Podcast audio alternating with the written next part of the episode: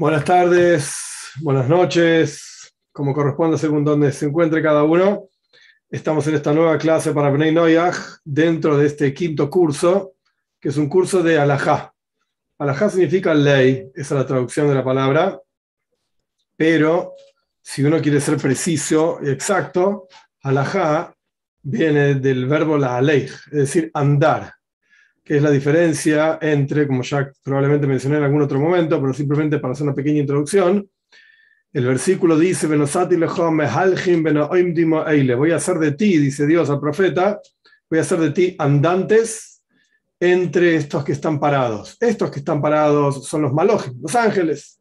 Los ángeles están parados y estáticos en un lugar, en un nivel, en una forma. Hay varias ideas dentro de esto, se puede traducir como que están avanzando en forma, eh, digamos, nivel a nivel, paso a paso, en forma escalonada, uno, dos, tres, cuatro, siempre en la misma manera. Esto es estar parado en realidad. Otra forma de entenderlo es que los malajes, los ángeles no pueden ir contra su propia naturaleza, pero nosotros, seres humanos, somos mehalgim, andamos. Andamos significa según la primera explicación, que podemos subir a pasos agigantados, no, no necesariamente vamos de 1 al 2, de 2 al 3, del 1 podemos ir al 200, del 200 al 5000, avanzamos y no solamente en forma estática y constante, siempre la misma, la misma medida, quiero decir, y otra forma de entenderlo es que podemos encontrar nuestra propia naturaleza. Cuando deseamos realmente algo, si, si, decidimos no hacer esa cosa que deseamos, lo podemos hacer, tenemos el libre albedrío para eso. Y ese es el poder del libre albedrío, ir incluso contra nuestra propia naturaleza. Entonces, acá vemos que el concepto de halaja, ley judía, esa es la traducción normal, pero no tiene que ver solamente con el concepto de ley. Bueno, hace esto, no haga lo otro, etc. Sino que ley judía está relacionada también con andar, avanzar en forma infinita, pasos, pasos agigantados, por así decir, no necesariamente nivel a nivel, en forma estática. Por eso los malajos se llaman oimdim, parados. No, esto es lo que estamos estudiando, halaja, leyes. Y hoy vamos a empezar un conjunto de leyes que en realidad nos va a llevar un tiempo, un tiempo largo, que es al respecto de Geisel, robo. Lo que estudiamos hasta acá en este curso de halaja, de leyes, lo que estudiamos es Birjas Hashem, que es un eufemismo de bendición a Dios, que es un eufemismo de en realidad maldecir a Dios, y estudiamos todos los detalles o por lo menos muchos detalles que tenían que ver con esta mitzvah de las Sheva mitzvahs de Bnei Noyach, de los siete preceptos de los hijos de Noyach. Hoy vamos a empezar otra nueva mitzvah que nos va a llevar mucho tiempo, es compleja, es difícil, pero Dios mediante vamos a ir viendo los asuntos centrales eh, poco a poco. Como introducción más particular, antes fue una introducción general de qué significa halacha, avanzar, crecer, etcétera, como introducción más particular respecto del tema de Geisel, del robo, hay una discusión famosa entre Rambam y Ramban. Rambam es Maimónides, era Maimónides, ambos vivían en España, con aproximadamente 200 años de diferencia entre uno y el otro. Rambam Maimónides es anterior, año 1100 aproximadamente. El Rambam escribe, justamente la semana pasada leímos en la Toira, Parshas Baishlach, leímos en la Torah la historia de Dina, de cómo Shem secuestró a Dina, violó a Dina, etc. Y cómo después los hermanos de Dina, Shimon y Levi, la recuperaron, básicamente matando a todos los habitantes de la ciudad de Shem, que así se llamaba también. El príncipe que violó a Dina se llamaba Shem, y la ciudad donde él vivía se llamaba Shem también. Y es una discusión entre nuestros sabios exactamente por qué Shimon y Levi matan a todos los habitantes de Shem. En la práctica había que matar a Shem porque él violó, robó, lo que sea, robó la libertad de Dina, que esto lo vamos a estudiar también.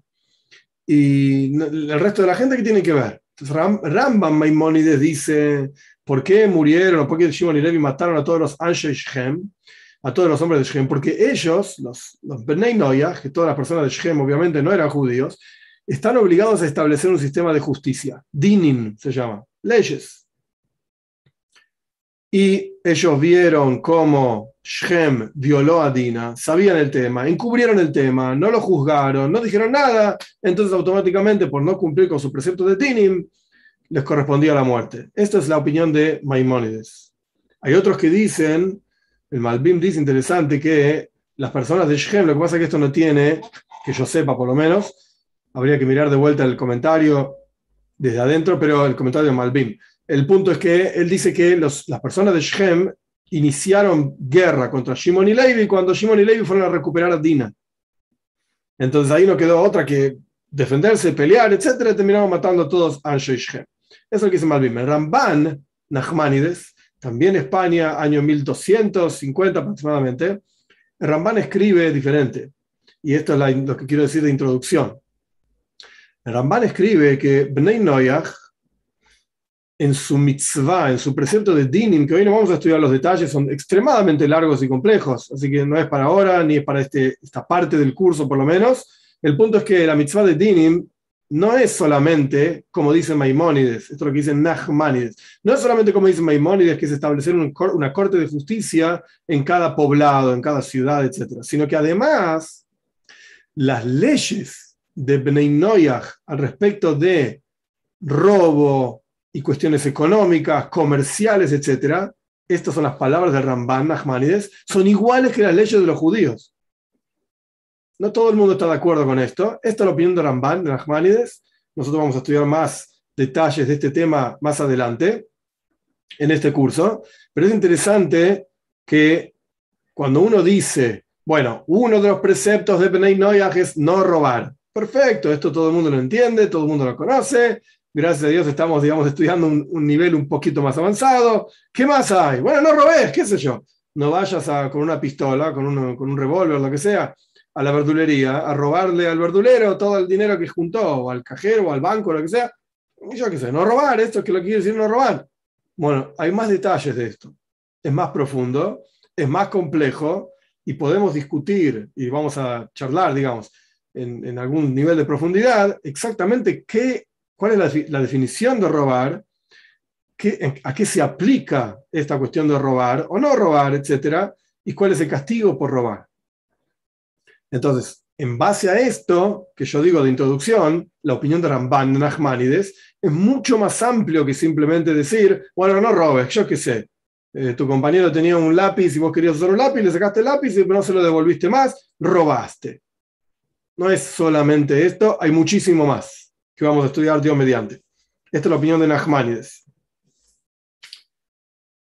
Ahora bien, Bnei Noya, vamos a empezar con el texto propiamente dicho. El texto este que estamos leyendo se llama, es, el libro se llama Shiva Mitzvot Hashem, los siete mitzvot divinas, que en castellano se llama el código divino, en inglés de Divine Code. Eh, yo lo tengo acá en hebreo. Vamos a leer la mayor parte de las cosas, algunas las vamos a saltear. Y simplemente para tener una idea, no nos vamos a meter en la profundidad de la cuestión, pero el texto en sí tiene un montón de notas que son muy profundas, muy complejas. No vale la pena que las estudiemos porque estudiar una de las notas nada más nos llevaría 15, 20 clases, solamente estudiar una nota. Entonces no vamos a detenernos en eso, no es el objetivo, pero es interesante saber que hay extrema, extremada profundidad en todo lo que estamos estudiando.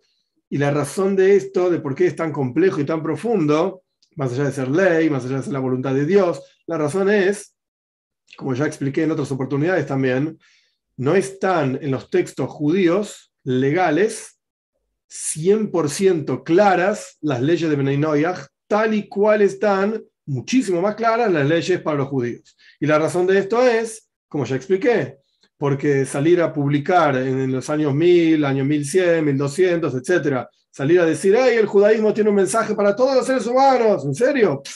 masacre, muerte. Entonces no se hacía, no se desarrolló, no se hablaba del tema, etcétera excepto en algunos lugares, y bueno, hay discusiones entre este y el otro, y así sucesivamente. Vamos a estudiar. Bnei Noyah están advertidos de la prohibición de robar. En un ratito vamos a hablar de robar y hurtar, la diferencia, pero paciencia. Bnei Noyah está, tienen prohibido robar.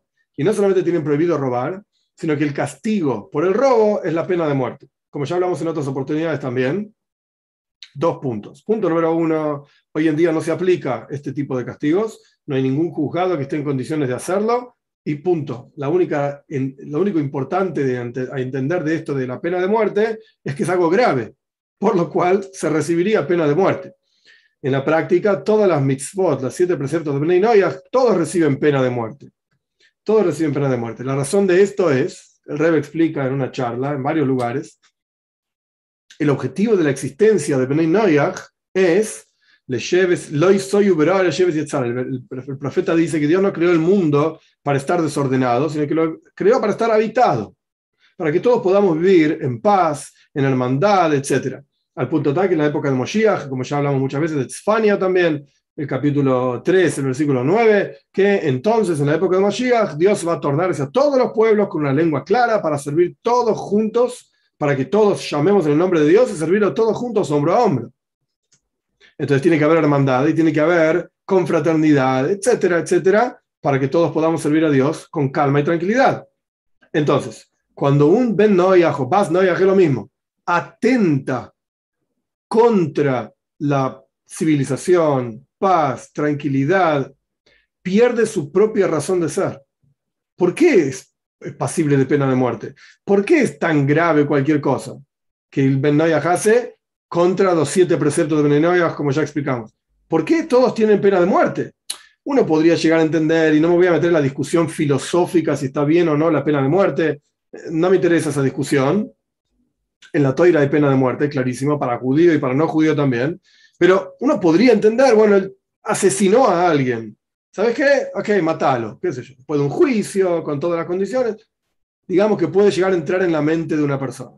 Vamos a llegar a entender, más allá de si estamos de acuerdo o no con el concepto de pena de muerte. Pero se puede llegar a entender que existe un lugar para eso. Pero el tipo robó. El tipo robó. La tipa robó. ¿Y por esto lo vas a matar? ¿En qué país matan por robar? no existe. Sin embargo, esta es la explicación que acabo de decir. Por cuanto el objetivo de la existencia de Benay es que el mundo esté asentado, sea civilizado, sea correcto, para que todos podamos servir a Dios juntos. Cuando una persona atenta contra esa tranquilidad, atenta contra esa civilización, civilización perdón, pierde su propia razón de ser. Automáticamente, si vas contra tu propia existencia, esto se llama, dicho de otra manera, pena de muerte. Pena de muerte. Quizás en criollo no está muy bien expresado, pero simplemente para que se entienda más clara la idea, por si no se entendió, cuando la persona va contra su propia razón de ser, no servís para nada. No tenés razón de ser. Automáticamente corresponde morir. Para lo que fuiste creado, no servís. Entonces, ¿para qué estás? Fuera, a otro lado, de vuelta. Esto no se aplica. Hoy en día no se aplica. Simplemente para entender la gravedad de la cuestión. Por el robo, entonces, Bnei Noyach tienen pena de muerte. Tanto si robó de otro Ben Noyach, como si robó de un judío, no hay ninguna diferencia. El robo tiene pena de muerte. Es grave que no se aplica, etcétera, etcétera. Y es lo mismo una persona que roba o hurta. El robo lo vamos a estudiar en un minuto, así que ahora no lo digo, pero roba o hurta, o si secuestra. El secuestro, el concepto de secuestro se considera un robo también. Robo de la libertad de otra, de otra persona. O una persona que retiene la paga de un jornalero. Esto en la toira está ampliamente explicado. No importa ahora realmente todos los detalles, pero la cuestión es que si una persona se trabaja por día, una, paga por día, y el, empleador le retiene la paga, eso se considera un robo. Y en el caso de Bnei Noyach, tiene pena de muerte, literalmente. Incluso un trabajador que comió de los frutos del dueño, por ejemplo, un tipo que estaba cosechando las, las uvas del viñedo de no sé quién un trabajador que cosechaba uvas, ese era su trabajo. Y el tipo empezó a comer las uvas porque tenía hambre, le parecieron ricas, se comió cinco o seis uvas, cosechan toneladas de uvas, pero toneladas, cinco o seis uvas, ¿a quién le importa? No vale nada, se rompen, se, se pisotean en el camión, cuando ponen todas las uvas empieza a salir líquido, no vale nada cinco o seis uvas. Pero si la persona comió, el trabajador comió sin permiso del dueño, está robando. Se llama un robo. Y en el caso de Brain tiene pena de muerte pero de vuelta no vale nada 5 o 6 uvas. Nadie preguntó si vale o no vale. Porque ahora empezó con 5 o 6 uvas y después va a terminar con un millón de dólares en el banco, robándolos. Entonces acá la cuestión es, ¿cuál es la, la perspectiva de vida de esta persona? Si está preparado para atentar contra la paz mundial, la civilización, etcétera, porque se come las uvas de, que no le pertenecen, es una persona que, entre comillas, digo esto, y no me estoy de vuelta, no malinterpreten, no estoy entrando en la discusión filosófica judicial sobre la pena de muerte y la, la individualidad del ser humano. No estoy entrando en esto. Simplemente ley seca y bien básica. Si el tipo atenta contra la paz mundial, no sirve, lo eliminamos. Que hoy en día no se aplica para que nadie malinterprete. Pero esto es lo que significa robo y todo esto recibe pena de muerte. ¿Qué significa? En hebreo se dice gzeila. Gzeila es robo, esa es la traducción en castellano. Es una persona que toma el dinero de otro por la fuerza. Por ejemplo, le arrancaste el teléfono celular a otra persona en la calle. Estos muchachos que andan por la calle, ahí alguien hablando por teléfono, y viene un tipo, ¡pum! Y le arranca el teléfono y sale con la motito, etc. Esto se llama robar. O que entró en el dominio de otra persona contra la voluntad de esa otra persona y se llevó cosas, lo que sea, se llevó el televisor, se llevó la computadora, o que robó la libertad de una persona y la utilizó a esa persona para que haga un trabajo determinado. Esto se llama avadim, esclavos, que hoy en día aplica también. O que entró en el campo de otra persona y se comió frutos de ese campo. Esto se llama gzeila, robo. ¿Qué significa gneiva? Hurto. Significa tomar el dinero de otro en forma oculta, de manera, de manera tal perdón, que el otro no se da cuenta.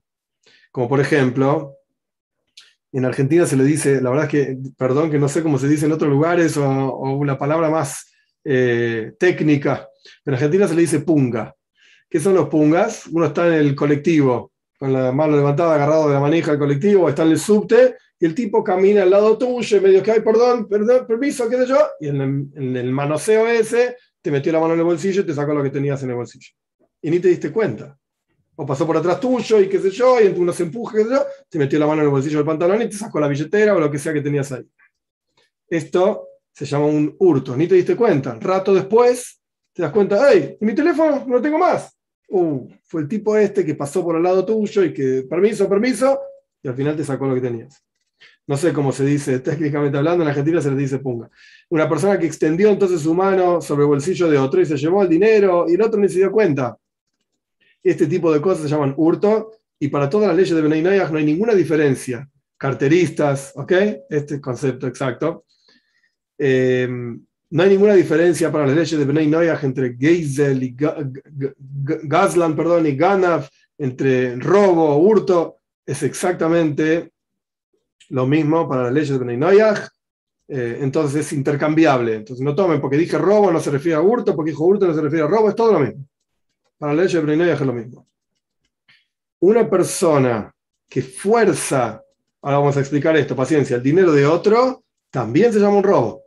¿Qué significa forzar el dinero de otro? Por ejemplo, una persona que tomó el dinero de otra persona, de otro, o las posesiones de otro, bajo amenaza. Que si no me los vas a dar, te mato.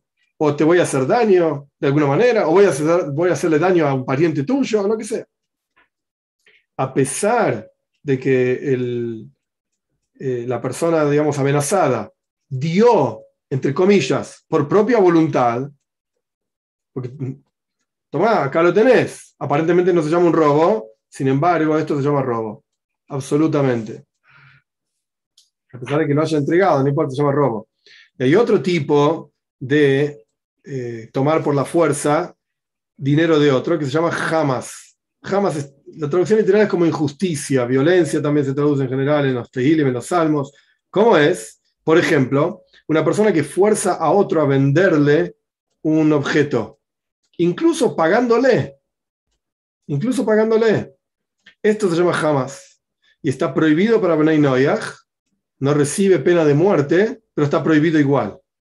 O sea, todo lo que vamos a estudiar que no se debe hacer, no se debe hacer más allá de cuál es la pena y más allá de si se aplica la pena o no se aplica la pena, el punto es que está mal igual. Esto está muy relacionado, lo vamos a estudiar más adelante, pero me parece interesante mencionarlo ahora. Eso está relacionado con una, una mitzvah en la Toira, que está en los diez mandamientos, que Dios la dio para el pueblo judío, que dice, se llama Lois Sachmoit, no desees, no anheles la casa del otro, la esposa del otro, el toro del otro, el burro del otro, etc. ¿Cómo se aplica esto? En la Toira y esto es una cuestión técnica, pero es interesante, me parece a mí, en la toira, para que exista un castigo, tiene que haber una acción. Si no hay una acción, una actividad concreta que uno puede medir, por ejemplo, alguien que agarró el objeto de otro y se lo quedó, bueno, es una acción, el tipo sacó algo que no le pertenecía, lo castigamos como corresponda castigarlo, etc. Pero si yo simplemente me siento en mi casa y miro en el patio de mi casa y miro el patio del vecino y digo, pero qué lindo auto que se compró este tipo. Y lo pienso en mi corazón, qué lindo auto, qué envidia que tengo, yo quiero un auto así, ¿por qué a mí no me pasan estas cosas? Este tipo todos los años cambia de auto y yo no cambio. ¿Cuál es el problema? Yo no hice nada. No lo forcé al tipo a venderme el auto, no le, no le rayé el auto, no, no hice nada. Me senté en mi casa y envidio el auto del otro tipo, nada más. La teira dice, no desees esa, ese, esas cosas que tiene el otro, la posición del otro. Entonces, ¿cómo puede existir una mitzvah que recibe un castigo si no hay acción? Esto se llama técnicamente hablando Lav Shein Boy Maise, una previsión que no tiene acción. Yo me senté en mi casa y no hice nada, deseo nada más el auto del vecino. Entonces nuestros sabios explican que lo que la teoría está hablando no es solamente esto. Yo me siento en mi casa y deseo el auto del vecino. envidia, todo el mundo tiene envidia, de, una manera u otra manera, entre paréntesis. Eh, nuestros sabios dicen, Kinas soifrin tarbe La envidia del estudio, del conocimiento, hace aumentar la sabiduría. Es positivo envidiar lo que otra persona sabe. ¿Por qué? Porque esto te lleva, yo también quiero saber. ¿Y cómo haces para saber? Anda a estudiar, sentate, y si vos te esforzás, como quien dice, calentás la silla, porque te, leíste el libro, etcétera, etcétera, ¿no? Vas a saber lo que sabe el otro. ¿O más? ¿Quién dice que no? Entonces, en ese sentido, es el único caso que la envidia es algo bueno, algo positivo. Kina Soifrim, envidia del conocimiento del otro, de la, sabiduría del otro, etcétera, eso es positivo, porque te lleva a estudiar. Pero, volviendo, cerrando paréntesis, volviendo a la cuestión que estábamos hablando, todos los otros tipos de envidia de cuestiones materiales es totalmente inválido. Pero de vuelta, ¿por qué si los diez mandamientos son todos preceptos cuyo castigo es muy grave de todos los diez mandamientos, no matar, no robar, etcétera? ¿Por qué aparece el décimo mandamiento, no desees, en cuyo caso no hay acción? Y no, ¿qué tanto lío? Me gusta el coche que compró el vecino. Y la respuesta es lo que estamos estudiando justamente ahora. ¿Cómo se aplica esta mitzvah? Yo voy a mi vecino y lo vuelvo loco hasta que me vende el auto. Y entre comillas lo fuerzo a que me venda el auto. Ahí está la acción de Lois No desees lo que el otro tiene. Además, comprar un auto en otro lado. No, yo quiero ese auto, ese objeto, esa, esa cosa que él tiene y lo voy a, entre comillas, de vuelta, forzar, volver loco hasta que me lo venda. Ahí es donde se transgrede lo No desees lo que el otro tiene. Porque la única razón por la cual lo volviste loco hasta que te lo vendió es porque lo querés. Es porque deseas eso que tiene el otro y lo envidias y lo, lo tenés que tener vos. Eso lo dice Lo vamos a estudiar esto más adelante también. Pero bueno, esta es otra forma de robo. Forzar al otro a que te lo venda. Y, y lo pagás. No es, que, no es el típico robo que yo me llevo lo que vos tenés y libre igual. Me llevo lo que tenés y no te pago nada. Chao. O te pegué un palazo y me llevé tu teléfono. Ese es el típico robo. No, acá estamos hablando de otra cosa. Yo te pago. ¿Cuánto vale tu teléfono? Yo qué sé, 100 dólares. Tomalo, 100 dólares. Pero dame el teléfono. No, no te lo quiero vender. Sí, hasta que, hasta que no aguantas más, me lo vendiste. No hay medida para el robo de dinero, incluso cualquier cantidad de dinero que una persona, esto es importante prestar atención, cualquier cantidad que una persona sería estricta y sería cuidadoso de cuidarlo y le, dolería, digamos, que le falte, se llama Geisel y recibe pena de muerte. Incluso si una persona robó, no judío, robó de un judío menos de una pruta, una pruta es la medida mínima de dinero que se considera que una persona dice, ok, eso tiene algún valor. Tiene algún valor. La verdad es que no sabría decir hoy en día cuánto vale una fruta y aparte va variando de, lugar en lugar y de época en época. Yo qué sé, me imagino hoy, hoy en día en Argentina por lo menos eh, todavía circulan algunas moneditas de 10 centavos de peso. Incluso hay de 5 centavos de peso. Me duele decirlo, pero no valen nada, no sirve para nada, nada, nada, nada. No tiene absolutamente ningún valor. Entonces, si alguien le saca al otro una moneda, una moneda de 10 centavos, llévatelas, no sirven para nada. No vas a comprar nada. Pero bueno, hay una medida mínima que uno dice, oye, pará, esto no me lo saques. A partir de este número, sí me molesta, sí me importa. Entonces, si estamos hablando de dinero, eh, money, dinero, billete, monedas, etc., cualquier cantidad que una persona robe que se considere significante, ya recibe pena de muerte. Tan grave es. Pero si se trata de un objeto, no dinero, un objeto que es muy pequeño y no hay nadie que realmente le importe que le falte ese objeto, el ejemplo que da acá es una, persona que saca de, un, de una parva entera de paja, saca una pajita para limpiarse los dientes, como si fuese un palillo para limpiarse los dientes. Si vos tenés una parva entera, no sé cuántos kilos y kilos de, paja y palillos, no te va a importar, honestamente, que te saquen un palillo porque el tipo que estaba ahí justo tenía carne metida entre los dientes y se la quería sacar con un palillo. A nadie le importa. Realmente. Y el tipo tiene un campo entero lleno de palillos. Un palillo no tiene ningún valor. Es un objeto, no dinero, es un objeto. Esto está permitido y no hay prohibición de robo. Agarrar ese palillo o lo que sea el otro ejemplo que la persona pueda pensar. Sin embargo, es interesante para entender, lo digo esto entre paréntesis a pesar de que está en el texto, esto es parte del pensamiento de Chabad. Chabad, antiguamente se pensaba que los Hasidim, cuando surgió con el Baal Shem el Hasidismo, etc., no cumplían mucho mitzvot, no les interesaba mucho, y lo único que importaba del hasidismo era beber y fumar y pasarla bien y cantar y bailar, y ya está, y está, todo bien. Y el hasidismo es todo lo opuesto a eso, todo lo opuesto a eso. Y lamentablemente doy estos ejemplos así, porque ya, ya he escuchado personajes que son gran, grandes escritores y famosos en Internet, y hacen, son grandes cabalistas, que enseñan ni siquiera con la kippah, ni siquiera que tienen puesta y son grandes cabalistas, y que dan justamente esta explicación de lo que es el hasidismo chupar, ¿sí? alcohol, eh, fumar, bailar y estar felices, y eso es todo el hasidismo. Has shalom. Dios libre igual de pensar una cosa así. Dios libre igual. No, ok, el que entiende bien, el que no entiende no pasa nada. ¿Por qué digo esta introducción? Porque el que escribe que aunque está permitido tomar un palillo para limpiarse los dientes cuando es algo insignificante, aunque está permitido, lo correcto es no hacerlo, es el Alter Rebbe. Es justamente el, maestro hasídico que funda el movimiento Chabad, eh, un Rebbe hasídico, explica en su Shulchan Aruch, en su versión del Código de Ley Judía, que a pesar de que está permitido, lo correcto es no hacerlo. O sea, Hasidim, uno de los asuntos del mundo hasídico es ir más allá de la letra estricta de la ley y ser más estrictos de lo que está permitido. Está permitido, sí, pero no lo hagas. Eh, pero está permitido, sí, pero tenés que hacer todo lo que está permitido. Los, los Hasidim, los seguidores del Alter Rebbe, solían decir, aquello que está prohibido, lo decían en Yiddish, pero no importa, en Yiddish suena más lindo, aquello que está prohibido, está prohibido. Aquello que está permitido, ¿quién lo necesita? Ese es el clásico, típico pensamiento hasidic. ¿Tenés que ir a hacer todo lo que está permitido?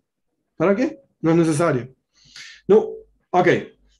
Quiero que quede clara la diferencia entre robar dinero y robar objetos. Robar dinero no hay una medida. Aunque sea, la, medida, digamos, es que, sea significante, digamos. Eh, pero robar objetos sí hay una medida. Si es, si es algo que no tiene absolutamente ninguna significa, ningún significado, no sé cómo se dice, ningún valor, entonces se puede robar. ¿En qué caso se aplica esto? Que vos tomes, eh, y lo que viene ahora es algo teórico, pero es interesante para entender cómo funciona la halajá, cómo funciona el Talmud. Todos los escritos judíos funcionan así. Hay que prestar atención.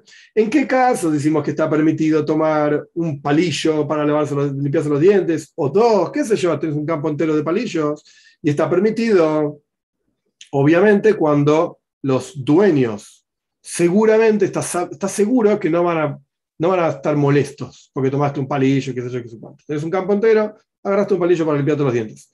Pero si muchos vienen en patota, en conjunto, y cada uno toma un palillo, en el campo había, por decir cualquier cosa, 5.000 palillos. Entonces se juntaron 5.000 tipos y cada uno agarró un palillo. Yo agarré un palillo. Un palillo no pasa nada, el dueño no le molesta. Mi vecino agarró un palillo, y mi vecino agarró un palillo. 5.000 personas, todos vaciaron el campo de palillos. No quedó nada. Sí, pero cada uno agarró uno. Este es un caso hipotético, es irreal, pero así, así se piensa en el Talmud, en la Laja. ¿Y cómo sería la ley en ese caso? ¿Se puede o no se puede? Cada uno se llevó uno solo. De vuelta, vamos al texto. Pero si muchos vienen a agarrar cada uno un palillo, uno solo, y a través de esto se pierde todo el, todo el producto que estaba ahí en el campo, obvio que los dueños van a estar molestos. Me perdiste todo. Sí, cada uno se quedó con un palillo, pero ¿qué pasa del lado del dueño? El lado del dueño dice, me perdieron todo, me dejaron sin nada. Eso está prohibido, entonces se llama ¿qué Se llama robo. Ay, pero yo me llevé un palillo nada más. Sí, pero acá hay dos partes está la perspectiva del que, entre comillas digo, el que roba, el que se lleva un palillo, y está la perspectiva del que ha robado. Cuando para el que, entre comillas lo digo, el que roba, el que se lleva el palillo, es insignificante, escuchame, tengo cosas en los dientes, me lo quiero sacar, me llevé un palillo. Y cuando el, que es robado también es insignificante, voy a mirar, tengo un campo entero de palillos, ¿sabes qué? No vale nada, un palillo no existe, eh, se lleva un palillo, no pasa nada. Cuando en los dos casos, en los dos lados, es insignificante, entonces está permitido. El alterador escribe, mejor no lo haga, pero está permitido. Pero cuando hay uno de los dos casos, de los lados, perdón, uno de los dos lados, en cuyo caso no es insignificante, porque para el robado le llevaron todos los palillos, me vaciaron. Entonces ahí ya no se puede. Eso no está bien. Eso no está bien.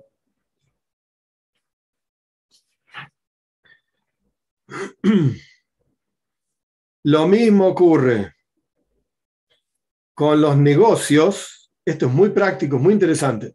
Lo mismo ocurre con los negocios. En Argentina hay muchos de esto hoy, en día.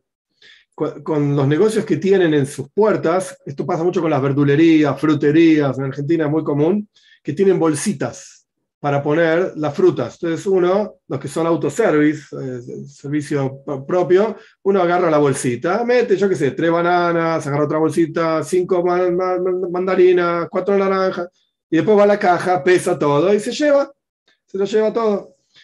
Cuando hay un negocio, entonces que tiene bolsitas colgadas o papel, qué sé yo, para que la gente que compra ponga los productos ahí adentro y se los lleve, después de pagar, obviamente, y la verdad que una bolsita no vale nada. No, vale nada las bolsitas. El tipo tiene cientos de bolsitas porque tiene cientos de compradores que cada uno agarra tres, cuatro bolsitas y pone una banana en una, dos manzanas en la otra. No vale nada las bolsitas esas. Con seguridad que el dueño del negocio, digamos, del local, la verdulería, frutería, lo que sea, no le importa una bolsita más, una bolsita menos. ¿Qué diferencia hay? Tiene miles de bolsitas ahí. Sin embargo, está prohibido tomar una de esas bolsitas sin permiso del dueño del negocio. A menos que vayas a comprar, obviamente, no estamos hablando de comprar. Pero pasabas por ahí y estabas cargando no sé qué cosa, no querés comprar ninguna verdura, ninguna fruta, pero necesitas una bolsita. Oh, mira, la verdulería está llena de bolsitas. Y la gente agarra una, otra, ¿qué se lo deja tirada? Me llevo una bolsita de la verdulería.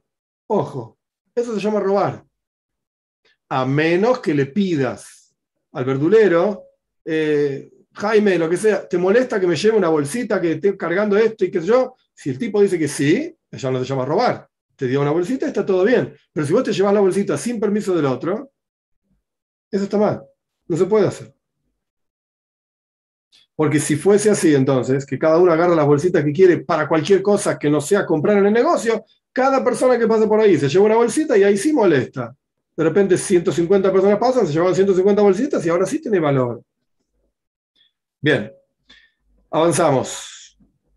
Un Ben Noyah, Bas Noyah, es lo mismo, que robó incluso un valor ínfimo, menos de una pruta, ese es el nombre de ese valor, que es el mínimo valor, Y viene otro Ben Noyach, Bas Noyach, es igual, hombre y mujer es todo lo mismo. ¿sí? Viene otro y le roba a este lo que este robó. Hay un dicho famoso, ¿sí? Quien roba un ladrón tiene sin años de perdón. Bueno, Bobe Maises, no es así. De ninguna manera. El que robó es un ladrón y el que le robó al ladrón, el ladrón también es un ladrón. La, la historia, y no vengo acá a criticar historias, nada por el estilo, estamos hablando de Alajá, de Robin Hood. Uh, él le robaba a los ricos y le daba a los pobres. Qué lindo, qué buena, qué loable. Se llama robar, perdón. Pero Robin Hood era un ladrón, a pesar de que le le daba a los pobres, no importa. El robo es un robo igual. Más allá de la historia y el folclore de la historia, no importa. Entonces, un Ben que robó incluso un valor ínfimo, y vino otro Ben y se lo robó a él. Ambos se llaman Gazlanim, los dos son ladrones y los dos tienen pena de muerte. Incluso si el objeto que robó está vigente todavía, por ejemplo, robó, no sé, un teléfono, un teléfono igual es algo, es algo con valor, pero robó un teléfono, y todavía está el teléfono, no lo vendió todavía, no lo rompió, no lo, no lo desarmó.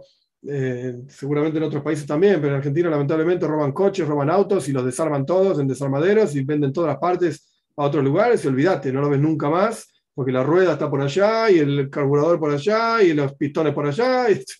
Olvídate, fue, como quien dice. Acá estamos hablando de un caso que incluso el objeto está entero, concreto, y el ladrón no lo, no lo adquirió por completo, etc. Aún así, el que se lo robó, esto vamos a estudiar más adelante, en el segundo capítulo, otra clase más adelante, qué quieren decir todas esas cosas que estoy diciendo ahora, no, vale la pena explicarlo ahora, incluso así se llama un robo, del primero y el segundo también. Lo mismo que si un judío roba o hurta, es lo mismo, incluso media pruta, y cuanto más aún una pruta, un valor significativo, tanto de otro judío como de un no judío. Entonces el judío este es un ladrón, robó. Y ahora viene un no judío y le roba al judío. El no judío también robó, se llama ladrón y tiene su pena, etc. Pero si viene el segundo y se lo saca por la fuerza, digamos, al primero, que lo robó, pero no para robarlo, sino que para devolverlo. Es otro caso. Viene un tipo y robó un teléfono. Y otro venía mirando por atrás, corriendo, ¿no? Y le sacó el teléfono robado para devolvérselo a su dueño original, que estaba ahí atrás en la vereda llorando, lo que sea. Esto no se llama robo. El segundo no robó, el primero robó, el segundo no. ¿Cuánto más aún? Si los dueños roban de vuelta del ladrón. Vino el ladrón y le robó el teléfono al tipo que estaba hablando por teléfono en la calle y el tipo lo empezó a correr, que no sé si es recomendable o no, y esto se puede discutir, andás a ver lo que te va a hacer el ladrón, esto es otra cuestión, pero lo empezó a correr porque, no sé, el teléfono que le regaló su esposa, lo que sea, y se lo sacó. ¿Y entonces acá hay un nuevo robo. No, no se llama robo eso. Eso no se llama robo. Y los detalles los vamos a estudiar, pero en una clase muchísimo más adelante. Avanzamos. Incluso si el.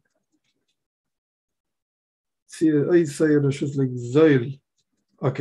Incluso si aquel a quien le, le robas te hizo sufrir y por eso le estás robando, te quieres vengar. Este tipo no sabe lo que me hizo.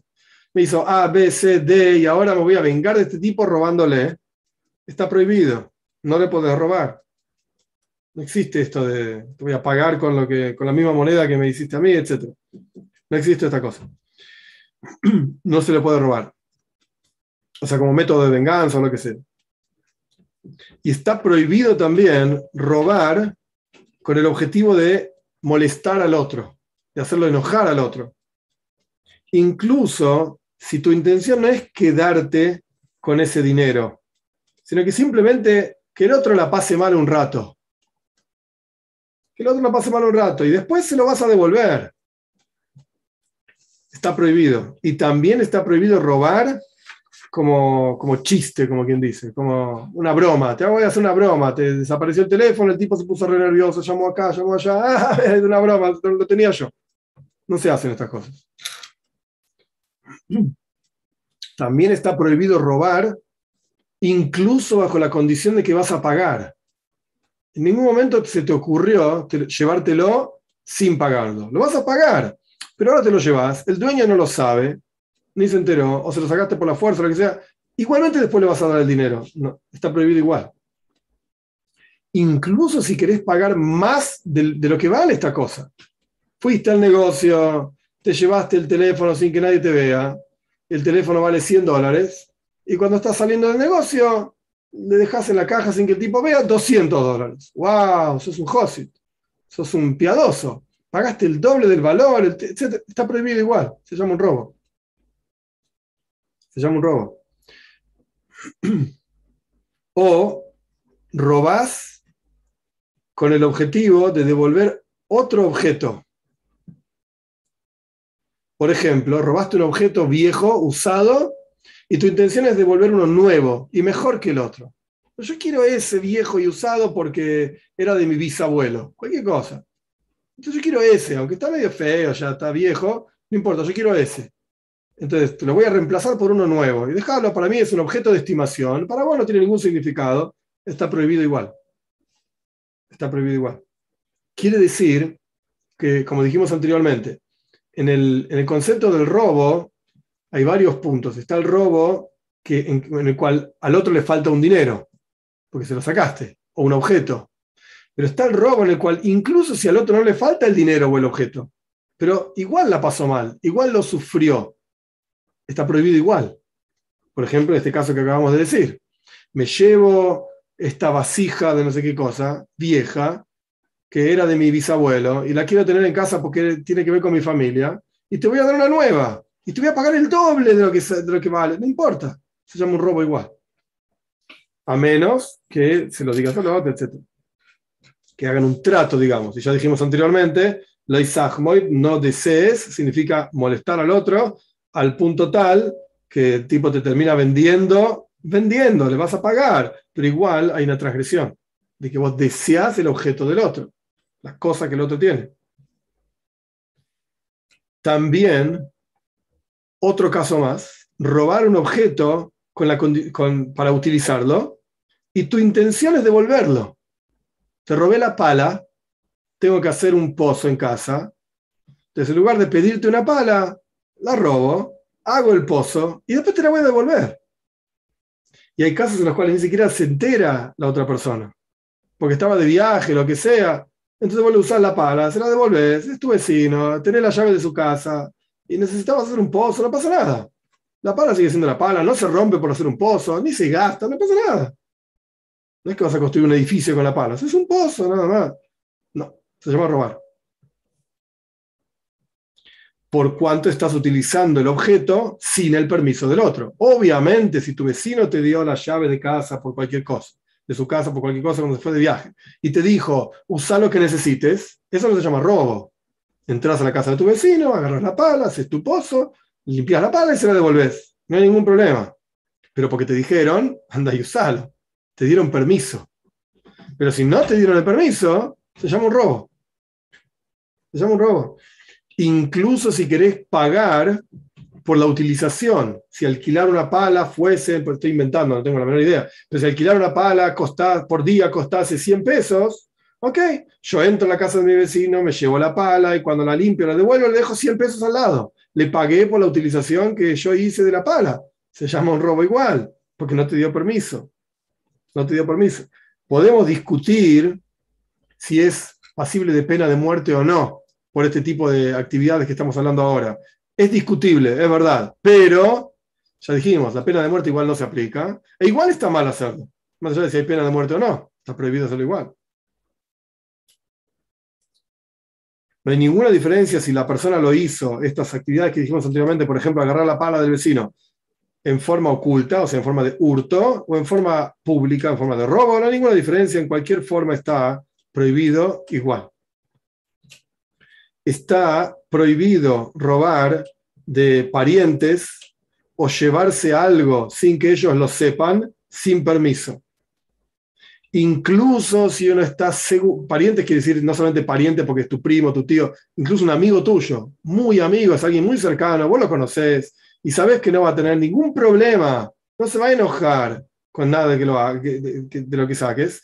El ejemplo que trae el Talmud, no recuerdo todos los detalles ahora, pero el ejemplo de esta ley es un tipo que tiene un, un jardín de frutos, un pardes, un jardín con frutos. Y entró un amigo, un pariente, no recuerdo exacto, y empezó a comer los frutos. Empezó a comer los frutos del, del jardín, la manzana, lo que sea que era. Sabiendo que cuando el dueño del jardín se entere que está comiendo, va a decir, sí, come más, comete todo el jardín si querés. Yo te quiero mucho, te aprecio, sos mi amigo, mi pariente, lo que sea. Pero en el momento en que el tipo este comió, no sabía realmente el dueño que le estaban comiendo sus frutos. O sea, incluso si después el dueño va a estar de acuerdo con que le coman sus frutos y comete todos los frutos si querés, no importa. Por cuanto en el momento en que se los comieron, este el dueño no sabía, se llama un robo. Está prohibido. Está prohibido igual. No vengas a decir, acá lo escribe claramente la historia de Robin Hood, no vengas a decir voy a robar y voy a repartir el dinero entre los pobres. Porque esto en el mundo talmúdico se llama mitzvah habobe aveira. Hay todo un capítulo talmúdico en Zuka. Hay todo un, capítulo talmúdico que explica esto ampliamente. ¿Qué, ¿Cuál es la traducción? Mitzvah es un precepto, algo bueno, digamos. Que viene, habob, viene, be aveira, a través de una transgresión. Yo robo para repartir en tzedaka. Entonces, Mitzedaka en realidad vino de una transgresión. Esto por Dios es, no, es no es apreciado, todo lo contrario. Dios no quiere esto, no lo desea, no se llama una mitzvah. Es algo totalmente abominable y, de, y desagradable para Dios. Incluso, próximo caso, interesante. Incluso una persona que no es cuidadosa con sus cosas, está prohibido robarle igual. Está prohibido igual robarlo. Un ejemplo que se me ocurre, no sé, los chicos en la escuela igual son niños, podríamos discutir en qué edad, y lo vamos a ver más adelante también, pero en qué edad pasa a ser responsable o no. Hay un video en el canal sobre la responsabilidad también, pero eh, no sé, en una facultad, un tipo trae su cartuchera y siempre está llena de cosas y no le importa, termina la mitad de los lápices tirados en el piso, la goma en cualquier lado, el sacapunta, qué sé yo, te das cuenta que a este tipo no le importan sus útiles y cada vez trae uno nuevo y quedan todos tirados. Igual está prohibido robarle los lápices. Igual. Entonces a él no le importa. No importa que no le importe. Ahí es tu actividad de robo por sobre lo que el robado sienta. Aunque, aunque no le importe. No importa, vos estás haciendo una actividad de robo igual. Incluso si la intención del ladrón es enseñarle una, una, lección, digamos, a quien, a quien está siendo robado de que tiene que ser más cuidadoso, aún así está prohibido igual. Incluso si se lo vas a devolver, como dijimos anteriormente, no importa. Está prohibido, estás haciendo la actividad de robo. Está prohibido. Por el otro lado, y esto es interesante, quizás no es muy práctico necesariamente para todos, pero es interesante la idea de qué significa un robo y qué no. Sin embargo, una persona que no sabe cuidar sus propiedades, por ejemplo, alguien que enfermó mentalmente o alguna persona que está tan vieja, tan anciana, etcétera, que ya no, no le funciona tan bien la cabeza y hace cualquier cosa con sus cosas, con sus propiedades. En ese caso, la familia o los cercanos o quien tiene poder, esto podemos discutir quién exactamente, está permitido que su familia tome sus propiedades o tome el poder, digamos, de sus propiedades con la condición de cuidar. Si la persona se volvió loca y no sé, tenía, yo qué sé, cinco departamentos en la ciudad de Buenos Aires y los alquilaba y vive de eso y vive de las rentas, está buenísimo. Pero ahora se volvió loco, literalmente. Yo no soy psicólogo para decir quién está loco y quién no, estamos todos locos, pero no importa. Hace cualquier cosa y el tipo empieza a vender un departamento por 500 dólares. Disculpame, un departamento en la ciudad de Buenos Aires no vale 500 dólares, vale muchísimo más. Y este tipo está loco, quiere vender, nos va a arruinar a todos. Entonces está bien sacarle el poder por sus propias propiedades de sus propias posesiones, porque está haciendo cualquier cosa, estamos cuidando las posesiones de esta persona. O nombrar a alguien, en, hebreo se dice alguien que tenga poder, un curador por sobre esta persona, para que cuide sus propiedades, para que no las pierda. Incluso si es necesario sacarle sus propiedades a través de un hurto, que no se dé cuenta, no se dé cuenta. Otro ejemplo que se me ocurre, y lamentablemente es un poco más práctico, hay gente que tiene un problema serio, una adicción a los juegos, al bingo, a, las apuestas, etc. Entonces una persona así, que le dejas unos pesos por acá, unos dólares por allá, lo primero que hace es va al bingo y se lo juega todo y lo pierde todo. Y te puede llegar a, arruinar, y yo lamentablemente conozco gente que se le arruinó la vida, literalmente, perdió todo lo que tenía. Grande riqueza, todo lo perdió porque apostó acá, apostó allá, etc. Se esfumó todo. Terminaron viviendo de favores de los demás. Entonces, una persona así está bien, entre comillas, robarle, no darle acceso a su propio dinero, pero es con el objetivo de cuidarlo, porque si no, esta persona va a terminar perdiendo todo. Eso no se llama un robo.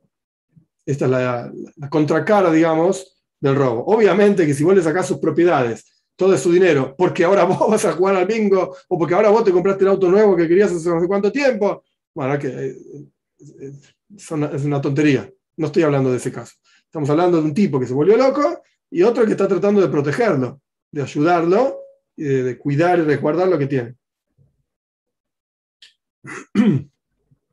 Un objeto que está eh, determinado, digamos, separado para venderlo. Por ejemplo, Em, objetos en un negocio X, no sé, un tipo que vende telas, un tipo que vende un bazar, que vende ollas y platos y cubiertos, etc., están ahí para ser vendidos. No están para usarlos en mi casa y después los, los pongo a la venta. Están para ser vendidos y no los voy a usar. Y la forma de pagar, la, el texto acá es muy ambiguo porque en cada lugar puede ser un poco diferente, pero paciencia, se va a entender, Dios mediante la forma de pago por esos objetos es conocida. Por ejemplo, en, clásico, típico, simple. En Argentina, vos entras a un bazar porque querés comprar 10 eh, cuchillos. Porque necesitas 10 cuchillos, 10 tenedores, lo que sea. Entonces, ¿cómo funciona? Vos mirás en el bazar, agarrás el objeto, o en un supermercado, agarrás el objeto, lo llevas a la caja y pagás. Y después te llevas el objeto. Pero hay un momento en el cual vos agarraste el objeto y lo pusiste en tu carrito y tomaste, digamos, posesión de ese objeto. ¿Se llama un robo esto o no? El objeto no es mío todavía. Lo quiero comprar, pero todavía no lo compré. ¿Se llama un robo esto? Bueno, no, porque así funciona el sistema en un supermercado. Yo agarro este producto, el otro, el otro, lo pongo en mi carrito y después llego a la caja y pago lo que, lo que. Y de, de hecho, lo que no quiero lo dejo ahí y no lo pago. Entonces, vamos de vuelta al texto, por eso es un poco ambiguo un objeto que está ahí para ser vendido en un supermercado, un objeto cualquiera. Y la forma de paga es conocida por todos, por el que vende y por el que compra. Está permitido tomar ese objeto y pagarlo como se conoce que se paga. Como el ejemplo que yo digo, pusiste tu carrito, está en tu posesión, pero después lo vas a pagar. Cuando llegues a la caja vas a pagar. Eh, lamentablemente, hace tiempo que no lo escucho, pero de, vez en cuando en los supermercados grandes eh, solían poner en los parlantes que está prohibido comer en el supermercado. ¿Qué hacían algunas personas? Agarraban, por ejemplo, no sé, un yogur.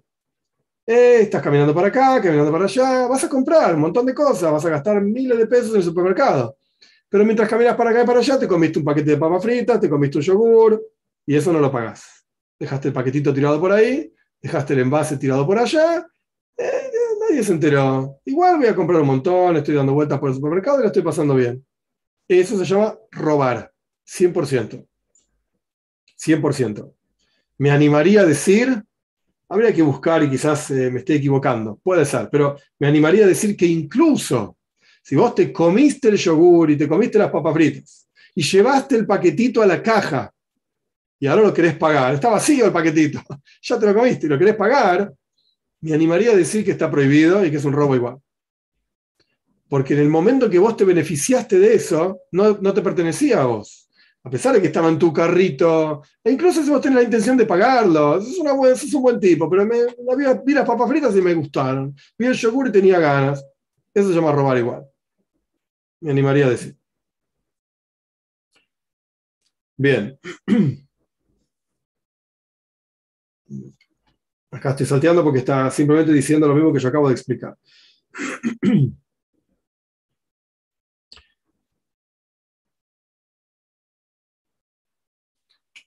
También está permitido tomar estos productos, por ejemplo en el supermercado, y pagar y pagar posteriormente, digamos, o pagar a través de otro, que otra persona pague. Por ejemplo, vamos dos amigos, no una familia, dos amigos al supermercado. Si es una familia, digamos, el mismo bolsillo, se puede discutir si es del hombre, la mujer, no voy a entrar en la discusión. Dos amigos, dos bolsillos independientes. Vamos al supermercado y yo pongo en el carrito mío un montón de productos. Algunos los voy a comprar yo porque son para mí, pero otros son para mi amigo. Mi amigo quería comprar un pack de cervezas y no sé, vino sin plata, lo que sea, entonces lo voy a comprar yo. Lo voy a comprar yo. Entonces, yo estoy poniendo todo en el carrito, es para él y él está pagando a través de mí. O sea, él no pagó por sus cervezas y se está yendo del supermercado con un pack de cervezas, pero no las pagó. El que pagó fui yo. Otro bolsillo, digamos, independiente de mi amigo. Eso no se llama un robo. No se llama robar. ¿Por qué? Porque es común, es algo lógico y de hecho al supermercado no le importa de quién son las cervezas. Ese es un problema entre mi amigo y yo. A ver si me vas a pagar las cervezas, si te voy a regalar las cervezas. Ese es un problema independiente del supermercado. ¿El supermercado recibió la paga por el producto? Sí. ¿Se llevó alguien que pagó el producto? Sí. A mí qué me importa, que se lo tome o que lo tires a la calle. Al supermercado no le interesa lo que haces con las cervezas. Eso está permitido, no hay ningún problema. O sea, mi amigo que nunca pagó por sus cervezas, o todavía no pagó por sus cervezas, se las puede tomar, no pasa nada. No se llama robo. No se llama robo. Incluso, me animaría a decir, antes de que mi amigo me pague a mí las cervezas, también las podría tomar. Porque ahí hay una especie de acuerdo tácito. Bueno, o yo te voy a regalar las cervezas, o yo sé, porque son mi amigo, que vos me vas a pagar las cervezas hoy, mañana, o sabes qué, otro día venimos al revés al supermercado y vos pagás. Y yo me llevo las cervezas. Entre amigos, digamos, lo vamos a resolver. Igualmente está escrito, está escrito, mentira, dicho popular, cuentas claras mantienen, ¿cómo es? La, la amistad. Ok, está bueno que, las cuentas sean claras. E interesante también, en hebreo, dinero, la palabra dinero se dice kesef. Así se dice en hebreo, kesef. Que también se dice plata, plata, el metal, plata se llama kesef también. Porque por cuanto el dinero antiguamente tenía parte de plata, el metal, entonces se dice kesef, dinero. Y la palabra kesef se escribe con tres letras. Haf, Samach, Fei. Kesef. Tres letras. Y hay quienes dicen que esas tres letras son un acróstico de tres palabras. Las palabras son Kesef, que es la misma palabra, empieza con la misma letra, Haf, Kesef, Soifrim, la Samach. Contamos Pa'amaim, dos veces. El dinero se cuenta dos veces. ¿Qué quiere decir esto? que si yo te voy a dar, eh, esto en billete, obviamente, con transferencia bancaria no existe una cosa así, pero si yo te doy un, fajo de billetes, incluso si los acabo de contar en frente tuyo, vos los recibís, los contás. Kesef Pamay. El dinero se cuenta dos veces, para que esté todo claro. Porque si no, vos decís que faltaban 100 pesos, si faltaban... esto, ¿sabes qué? Yo lo conté enfrente tuyo, vos lo contaste de vuelta enfrente mío, estamos todos de acuerdo, nos dimos el dinero que arreglamos, ya, terminado el trato, terminado el asunto, y estamos todos felices, cuentas claras, de vuelta conservan la vista.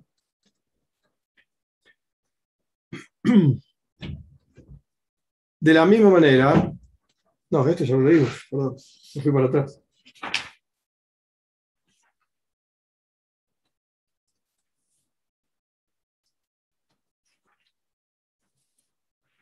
Ok, esto ya lo estudiamos.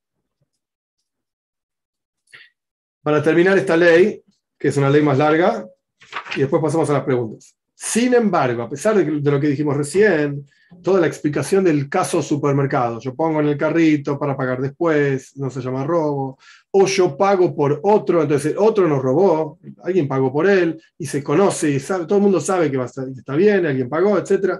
Pero, si vos tomás un producto con la condición de pagar, no estás robando, digamos, vas a pagar, pero no pagás inmediatamente. Lo vas a pagar en otro momento. Esto se llama un geyser, esto sí se llama un robo. Esto sí se llama un robo. O si pagás a través de otra persona, pero el vendedor no lo conoce, no sabe de ese trato y no necesariamente estuvo de acuerdo con ese trato. El caso del supermercado es un poco diferente, no se aplica tanto a esto que estoy explicando ahora. Pero acá el caso sería, yo voy a un negocio, al bazar a comprar cubiertos, y me llevo los cubiertos y le pago a un amigo en común que tenemos, el dueño del bazar y yo. Pero nunca le avisé al dueño del bazar que le iba a pagar a este amigo en común. Yo no le dije nada. Simplemente me llevé los, cubiertos y es que yo pago, ¿sí? Como yo no soy ladrón, ¿qué te pasa? Yo voy a pagar. Pero no le llevé el dinero directamente, lo pagué a través de otro. En cuyo caso nunca hubo acuerdo. Esto se llama, esto no está bien. Esto se llama Kneiva, esto está prohibido, se llama robo porque estás haciendo esto en forma oculta, sin el consentimiento del vendedor. Y andas a ver si el, vendedor le, debía dinero a este amigo en común, y ahora el amigo en común dice, ¿sabes qué? Me quedo con tu dinero porque me debías plata, y pero eso era la venta del otro, es arma todo un lío terrible. Este tipo de cosas hay que evitarlas.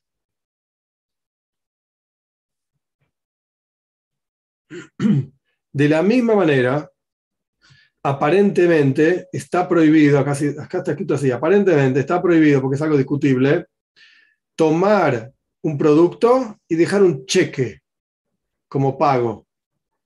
Porque el dueño del negocio no está tan alegre, tan feliz con el cheque que con dinero, cash.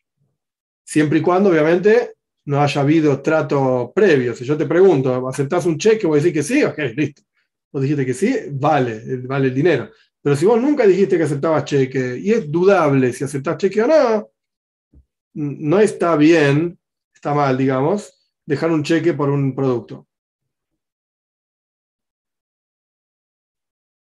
Y por supuesto, ni es necesario mencionar que también está prohibido, está mal, dejar un producto, hacer un trueque, dejar un producto a cambio de otro producto.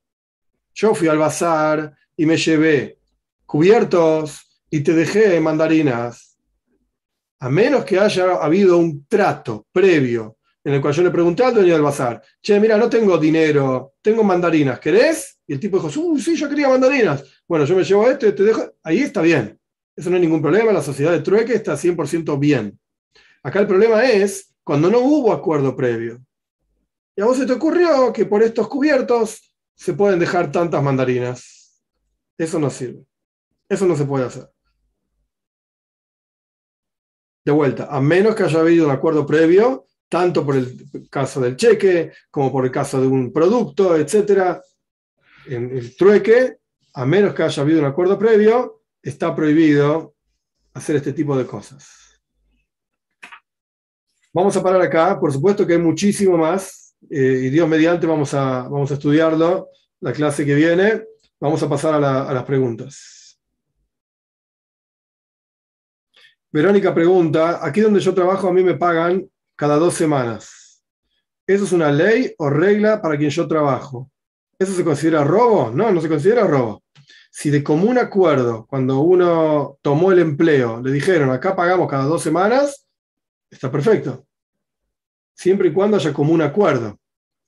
Ahora, si, si para ese tipo de trabajo se suele pagar por día o por semana y, tu empleador te, te, paga perdón, cada dos semanas, ahí ya está es inapropiado, es inadecuado.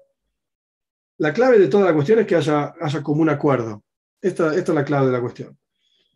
Cualquier acuerdo por supuesto que no vaya contra la Torah, que no, podemos acordar, bueno, yo te voy a robar todas las semanas eh, 100 mil pesos, ¿ok? Sí, dale, no, eso no, no, se puede.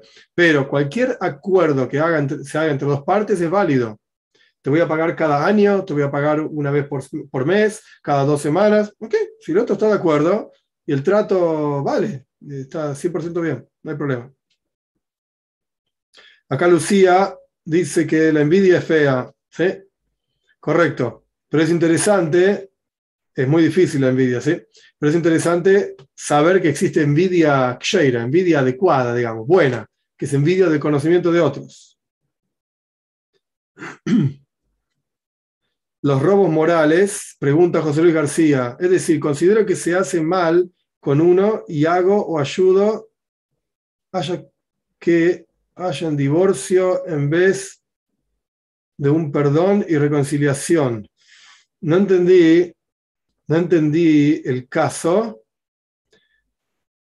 y no sé bien qué significa cuando quiero decir robos morales. Lo que sí está prohibido es causarle daño moral a otra persona.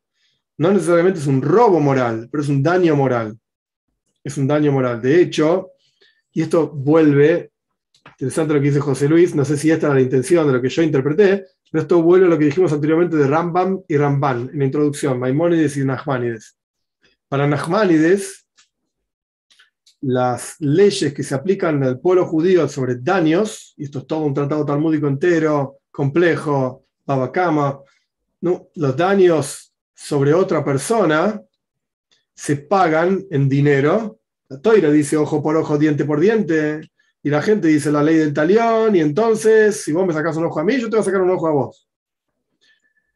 Esto no es la interpretación de la toira, no es lo correcto según la ley en la toira, a pesar de que esto no es un... Hay un video en el canal sobre este tema, de hecho. Esto no es la interpretación, y una de las lógicas que trae el Talmud para demostrar que esta no es la interpretación es muy simple, muy simple e interesante. Supongamos que un tipo le sacó un ojo al otro. Ok. El tipo, el que le sacaron el ojo, sobrevivió y se curó, etcétera, etcétera. Ok, lo llevamos a juicio, hay testigos y le advirtieron con todas las reglas que corresponda según las leyes judías. Y ahora el juzgado dice que hay que castigar a este, a este que hizo un daño. Como lo castigamos, bueno, usted dice ojo por ojo, le sacamos un ojo y lo, y lo matamos. Se murió. Porque no sé, le metieron la mano, le sacó el ojo, se infectó, yo qué sé, se murió el tipo. Entonces no fue ojo por ojo, diente por diente. Porque a este le sacaron un ojo y sobrevivió, y a este le sacaron un ojo y se murió. O, u, otra forma de verlo, que es la misma lógica, este tenía buena visión al que le sacaron el ojo y el otro usaba anteojos, porque no veía casi nada. Entonces, ¿qué ganás sacándole el ojo? No pagás de vuelta lo mismo que le hicieron a este. Y peor aún, ¿qué ganancia tiene al que le sacaron el ojo porque ahora le sacaron el ojo a otro tipo. Ah, ahora soy feliz. Yo no veo nada y el otro tampoco ve nada. ¿Y? No ganaste nada. ¿Cómo, ¿Cuál es el resarcimiento que uno tiene porque al otro le sacaron un ojo? Cero. Entonces nuestros sabios dicen claramente, acá estamos hablando de dinero. Hay un pago económico a un tipo que le sacaron el ojo, vamos a medir, como sea que se mide, no importa, el Talmud explica, la Rajá, etc., pero vamos a medir cuál fue la pérdida de este tipo, cuál fue el dolor que tuvo este tipo. La, pérdida, quiero decir, eh, pérdida económica porque no pudo trabajar, cuánto tuvo que pagar de médicos, cuál fue el dolor que tuvo, eh, cuál fue la vergüenza que sufrió, cuál fue el, eh, dolor, ya dije, sí. Hay uno que me estoy olvidando ahora, son cinco cosas.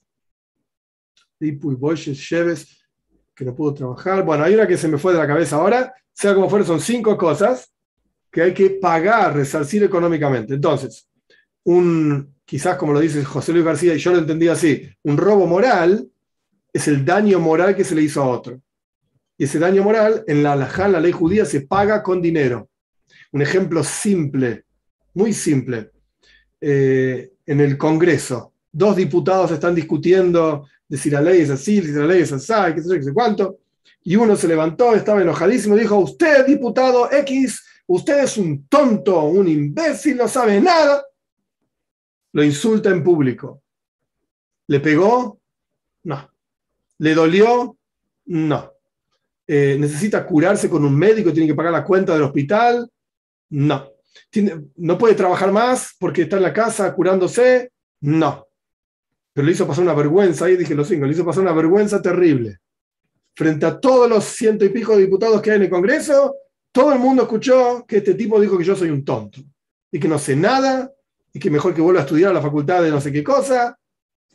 Le hizo pasar vergüenza. Eso se paga, se mide y se paga. Se mide y se paga. Y si alguien se pregunta cómo se mide, es interesante, un detalle nada más, ya que me viene a la cabeza, debe ser porque lo tengo que decir. No es lo mismo, todo de acuerdo a quién te avergüenza y quién es avergonzado. No es lo mismo que venga el rey y se saque un guante y te pegue un cachetazo con el guante, eh, pero es el rey. Que venga un don nadie y te pega un cachetazo. Te hace pasar mucha más vergüenza el don nadie que el rey.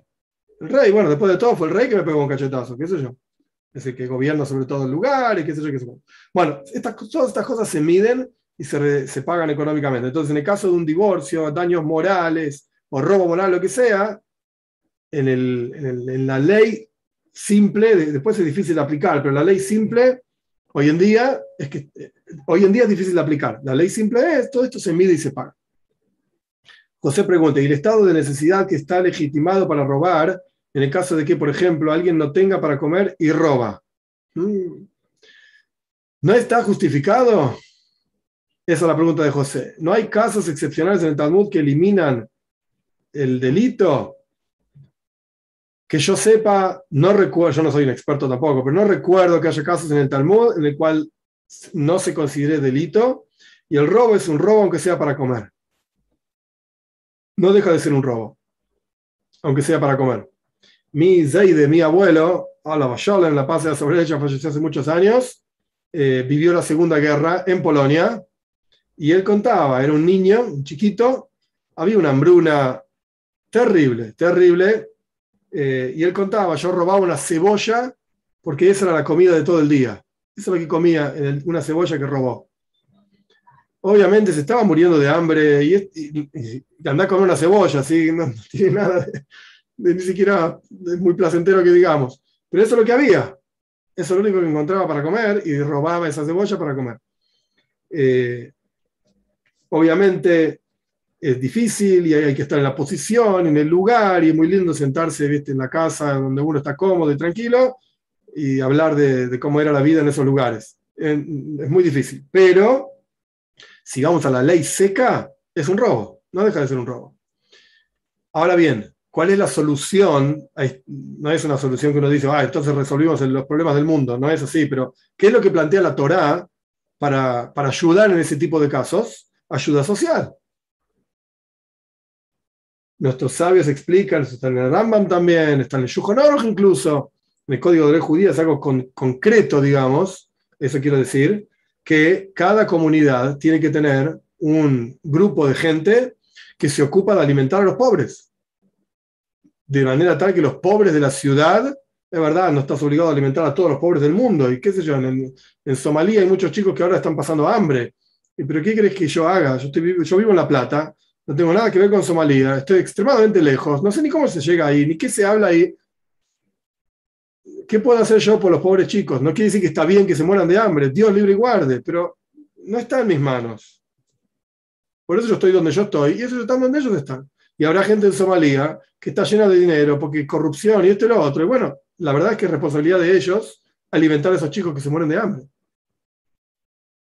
Pero cada uno con su misión, etcétera, etcétera. Entonces, cada comunidad tiene que tener un grupo de ayuda social, de manera tal que los pobres de la ciudad no pasen hambre no pasen hambre. Entonces no hay legitimación del delito, no, no existe. No existe. Una vez escuché, y esto es discutible, y no me voy a meter en la discusión, pero una vez escuché de otro lugar, de Brasil, que en, la práctica en este, en este tipo de cosas es igual que Argentina, e imagino que igual que muchos de los países de, donde viven ustedes que están escuchando, estos países latinos donde vivimos nosotros, que tenemos nuestros dirigentes tan buenos y tan leales y tal, etcétera, etcétera.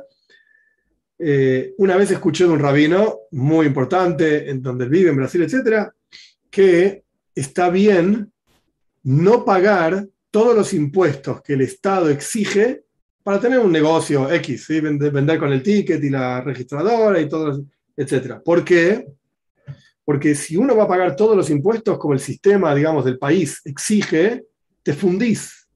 Es imposible llevar adelante el negocio pagando el 100% de los impuestos, digamos, 100% en blanco, como quien dice, y no en negro, 100% en blanco. Entonces el sistema está armado a sabiendas de que nadie va a hacer todo lo que dice el sistema. Así está hecho el sistema. Entonces no pagues todos los impuestos. Así escuché, ¿es discutible? Sí, señor, es 100% discutible. No me voy a meter en la discusión.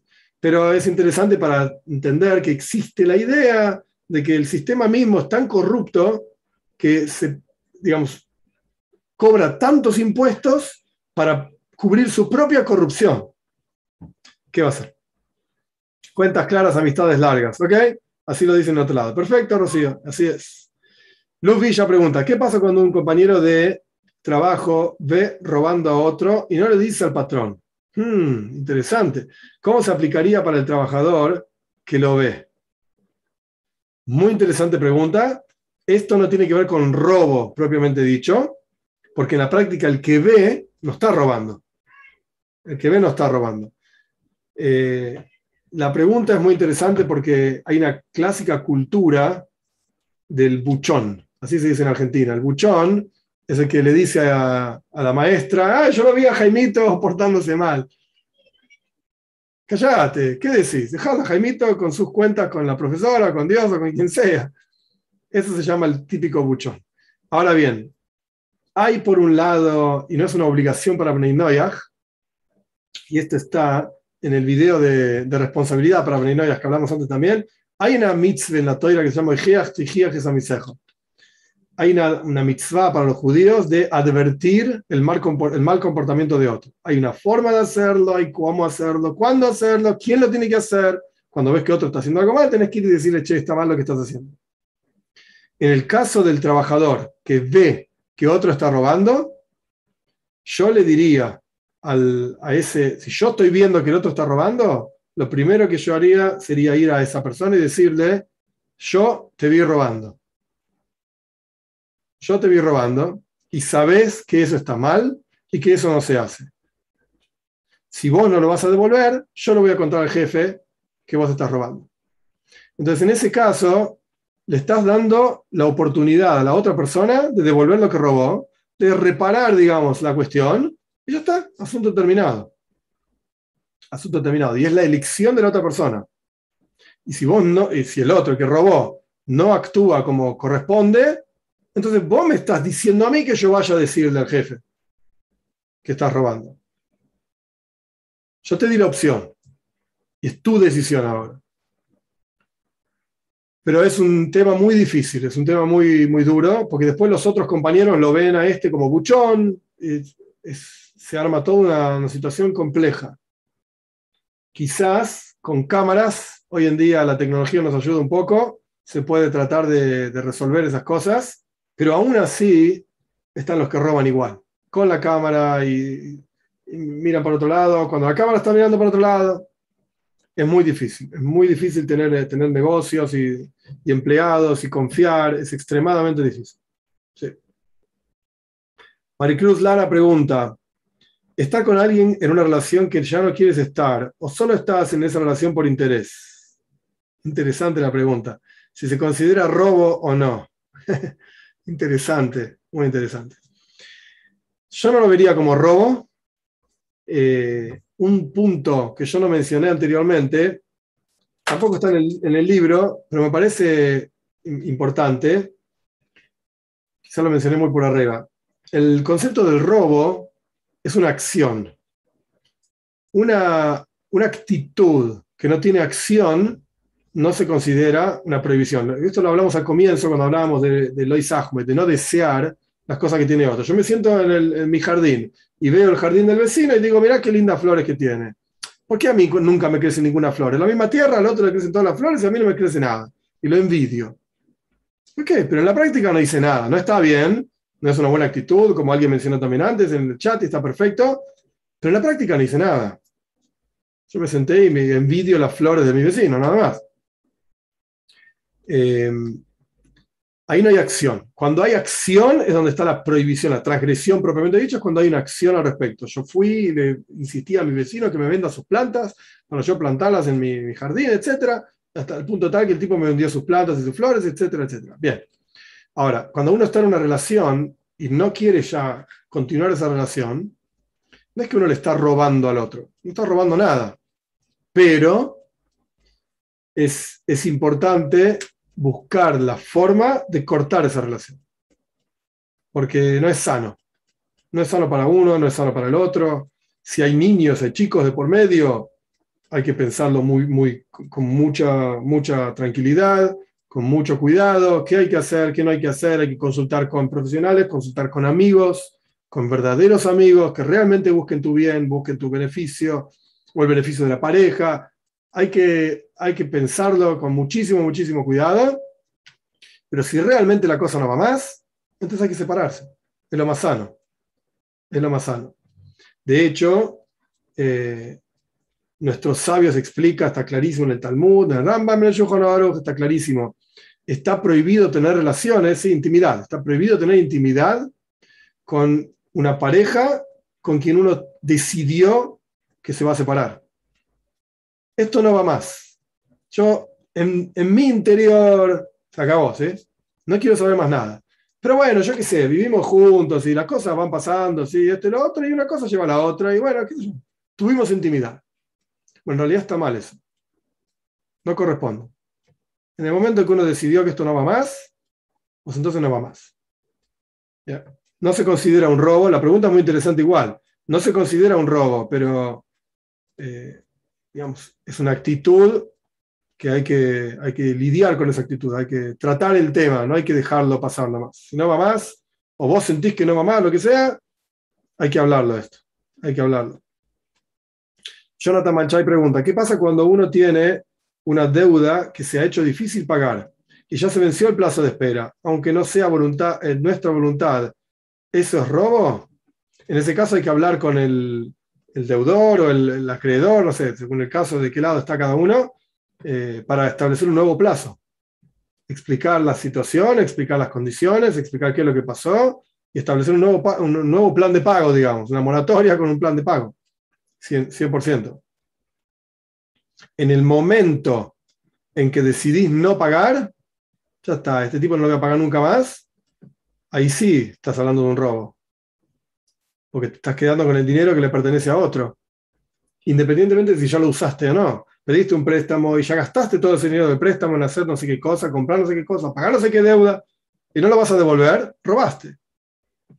Mientras estás dentro del plan de pagos, no estás robando, porque acordamos que te voy a devolver 100 dólares por mes y bueno, estoy haciendo lo mejor que puedo, te devuelvo 100 dólares por mes. Y si un mes no pude, te llamo por teléfono y te digo, mira, este mes me pasó esto y aquello, este mes puedo 50. Y si el otro no está de acuerdo, bueno, no, es, problemático. ¿Qué, ¿Qué, quiere que haga? No tengo, si no tengo, no tengo.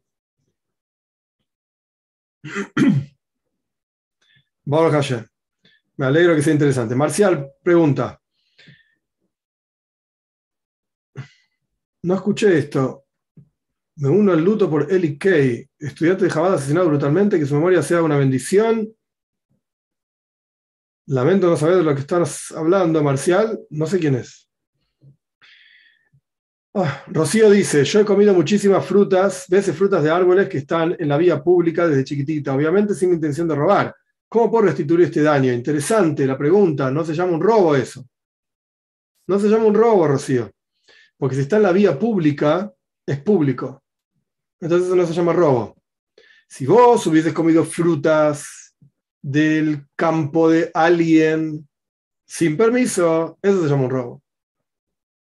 Eso se llama un robo. Pero frutas del dominio público, no. No, no hay robo ahí. Y en el caso de que haya sido robo y la persona no, sabía, etcétera, entonces ahí hay que llamar a esa persona y decirle, yo comí tantas frutas o ni, ni siquiera sé cuántas, comí esto, lo otro, ¿me perdonás? Y la persona dirá, sí, no, y si es no, bueno, ¿cuánto te debo? ¿Cómo querés que repare esto? Y la persona te va a decir, bueno, ok, por todo lo que vos me decís que comiste, me debes X. Bueno, se paga. Jonathan Manchay dice, si somos extorsionados y obligados a robar determinada cosa a alguien, porque si no lo hacemos el extorsionador nos haría daño o daño a alguien de nuestra familia, esto es un robo, ¿sí? Es un robo igual. Lamentablemente sí. José Luis García, aunque no tenga mucho que ver con el robo, si en, si en mi ámbito no hay organizaciones judaicas para la beneficencia y si hay otras de alguna religión bien organizadas o laicas, ¿es adecuado darles dinero? La respuesta es sí. La respuesta es sí, siempre y cuando asumo que bien organizada significa que uno sabe que realmente distribuyen el dinero como corresponde a la gente necesitada, etcétera, no se lo quedan. Sí, la respuesta es sí. Igualmente hoy en día con, con el tema internet y bancos y transferencias, etcétera, uno puede vivir en cualquier parte del mundo y ayudar a cualquier persona en cualquier parte del mundo. No, no es un problema que no haya organizaciones judaicas en el espacio específico donde, donde uno vive. Pero tampoco, y esto tiene que estar claro, tampoco es una obligación de Bnei Noyaj apoyar solamente a judíos. Eh, porque yo soy judío, me tenés que dar dinero a mí. No, no es una obligación para nada. Podés darle dinero a Bnei Noyaj y eso se considera tzedaka y está bien y es correcto, es una mitzvah. Podemos discutir si es de las siete mitzvot, no es de las siete mitzvot, es racional, no es racional, que podemos discutir ese tema, eh, pero es 100% correcto, 100% correcto. Acá me preguntan cuándo vengo a México. No sé. No sé. La pregunta está buena, pero no tengo idea. Hay cosas que no dependen solamente de mí. Muy bien, gente, que tengan una excelente semana. No, no pasa solamente por eso, por la, invitación, JC. Gracias, lo entendí y lo aprecio, pero no pasa solamente por eso. No, que tengan una excelente semana, Dios mediante. Seguimos la semana que viene. Éxitos.